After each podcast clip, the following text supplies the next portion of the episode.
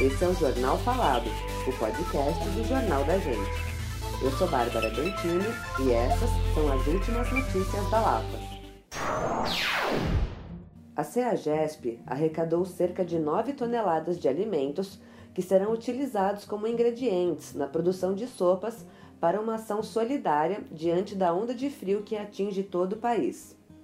A proposta é distribuir refeições quentes para as pessoas que estão em situação de rua e vulneráveis às baixas temperaturas.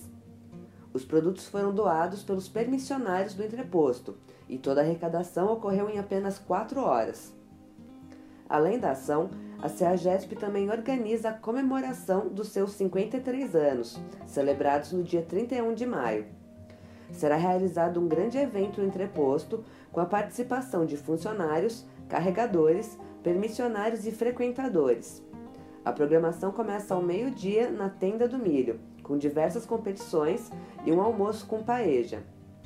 Outro motivo de comemoração, segundo informações divulgadas pela companhia, é o lucro superior a 27 milhões de reais registrado em 2021, após sucessivos prejuízos em anos anteriores.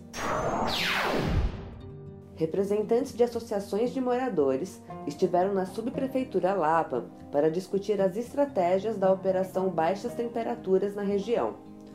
O grupo afirma que o acolhimento de pessoas em situação de rua é uma questão humanitária que precisa ser endereçada durante o ano todo e não somente no inverno.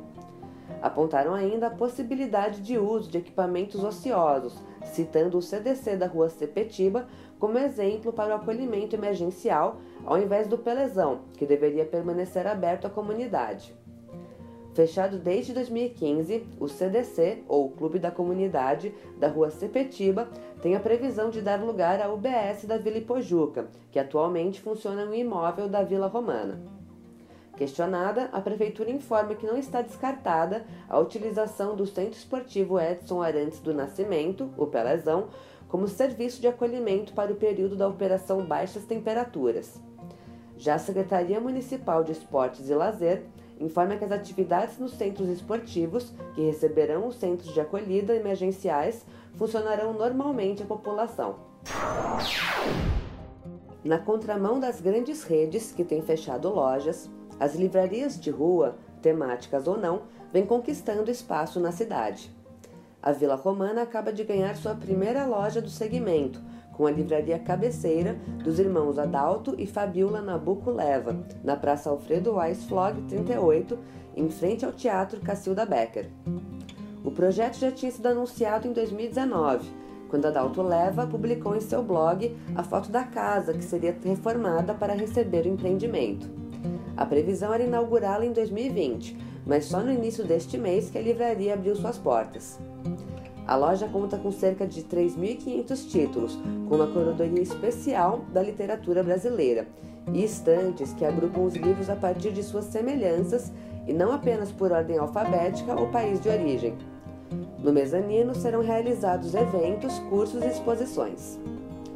Para fomentar o hábito da leitura, quem comprar livros na loja poderá levá-los de volta para a livraria, desde que em perfeito estado, para ganhar desconto em novas aquisições.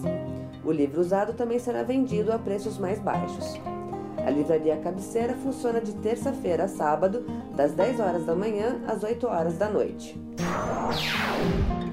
Esse foi o Jornal Falado. Para mais notícias, acesse www.jornaldagente.inf.br. Até o próximo boletim.